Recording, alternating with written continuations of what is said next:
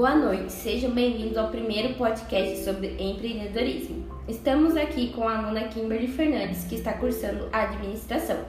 Separamos algumas perguntas para que ela possa responder. Olá, Kimberly, boa noite. Então, a per primeira pergunta é essa: quando nós nos referimos à análise de mercado, quais variáveis do macroambiente devem ser monitoradas? Você poderia estar explicando? É, boa noite, pessoal. Então, a gente tem é, naturais que consideram os recursos disponíveis para a empresa ou os que serão afetados por sua atuação. Por exemplo, as estações do ano e as chuvas. Também temos as demográficas, que compõem as características da população. Alguns exemplos são a mudança na constituição das famílias. É, temos a econômica, que engloba tudo o que seja relacionado à economia, seja ela nacional ou globalmente, como, por exemplo, crescimento econômico e distribuição da renda. Temos a tecnológicas, que é a grande responsável por grandes mudanças é, por exemplo, antigamente para ouvir música você precisaria comprar um produto físico, como um CD.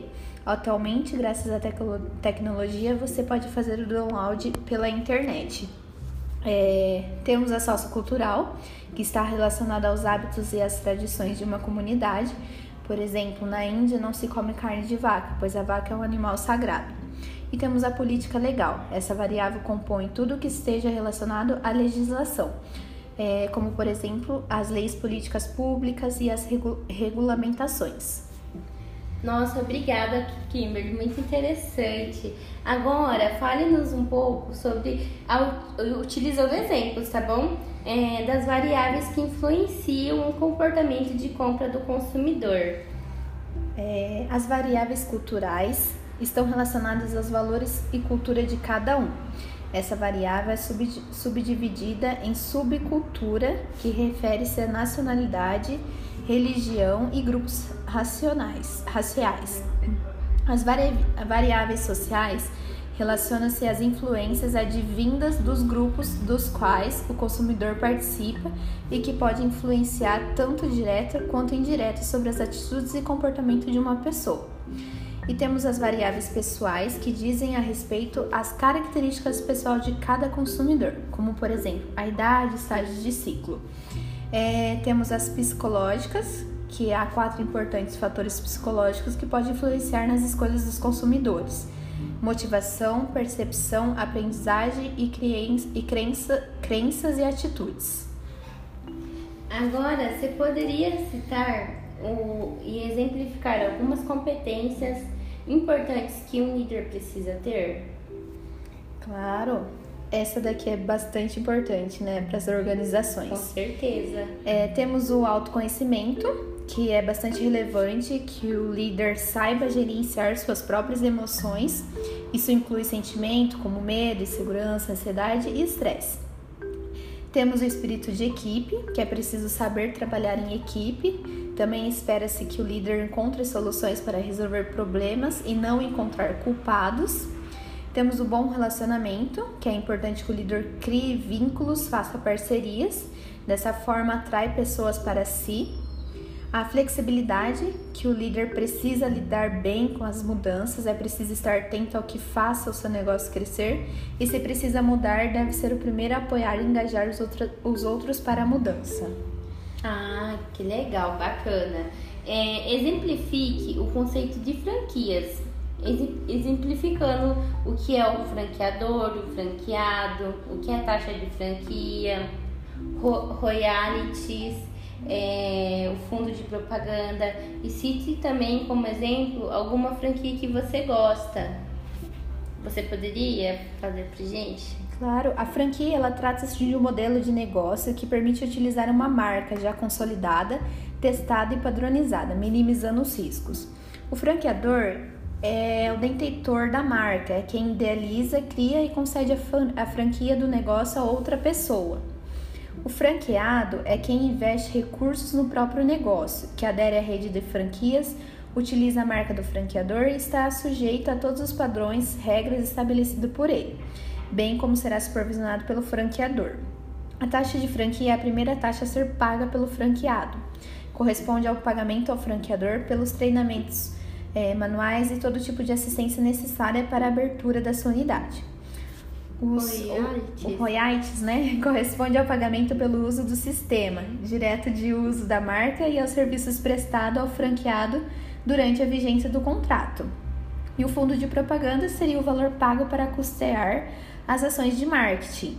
Eu particularmente gosto muito da do Boticário, que é uma coisa que eu gosto muito, tipo assim, de perfume, de cosmético. Então eu gostaria de citar essa, essa franquia.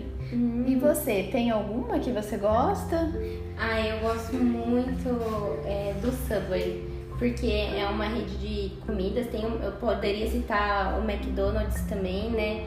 Que é uma rede enorme que tem no mundo inteiro, assim como o Subway. E hoje é, existem vários, é bem padronizado, né? Uhum. Porque para você ser um franqueado, você tem que ter a padronização que é exigido pelo franqueador. Isso é muito importante e é isso que vai fazer com que você seja aceito como um franqueado, né? Com certeza. Um local específico, um layout parecido. Uhum. E é muito importante também manter o mesmo atendimento. E eu gosto muito dessas duas redes. Perfeito, que legal. Você poderia citar para a gente e exemplificar também os três tipos de empreendedores, citando também exemplos de empreendedores que se encaixam em cada tipo. Uhum. É, então, a gente tem o empreendedor de negócio, que é o criador e proprietário de um negócio que gera é, riquezas para a sociedade. É, um exemplo disso é o Silvio Santos, que é um dos ícones da TV brasileira, que possui cerca de 38 empresas. Também temos o intraempreendedor, que também é conhecido como empreendedor corporativo, que é as pessoas que se destacam pela busca do novo, não se intimidam pelos riscos e possibilidades de insucesso, têm paixão pelos que fazem, tá? Eu posso citar como exemplo é, os colaboradores que têm a habilidade de trazer uma perspectiva distinta de inovação para uma área específica de uma empresa. Aqueles que, em vez é, de apenas executar o que eles que foi designado, né, perguntam o que ajudaria a empresa a ser mais sucedida. Tá? Temos o empreendedorismo social, que é um termo utilizado para representar um negócio lucrativo que traga desenvolvimento para a sociedade. Ele tem como uma missão de vida construir um mundo melhor para as pessoas. Com isso, envolve é, em causas humanitárias. Tem uma grande vontade de mudar o mundo, é, criando oportunidades para quem não tem. Então, a organização que eu posso citar seria a Artemisia, tá? É um dos órgãos que estimula o desenvolvimento desse tipo de negócio. E no Brasil temos o Gerando Falcãos, que foi iniciativa de, de um jovem nascido na periferia de São Paulo que resolveu se dedicar a melhorar a vida de crianças que passam pelas mesmas dificuldades que enfrentou. E como é o nome desse moço que fez essa empresa? É Eduardo Lira. Ai, que legal. Então, ele tem cerca de 30 mil estudantes hoje que estão impactados pelas ações do projeto. Ai, bacana. Muito obrigada pela sua participação. É, e foi muito importante para nós, tá bom? Sua participação aqui. Boa noite. Eu que agradeço. Até mais, gente. Boa noite.